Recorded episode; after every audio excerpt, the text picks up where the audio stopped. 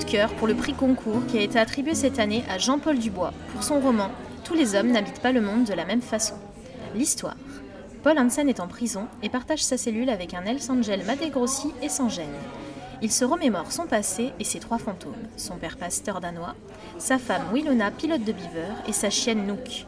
L'auteur narre à petite touche la lente montée qui va conduire Paul au drame.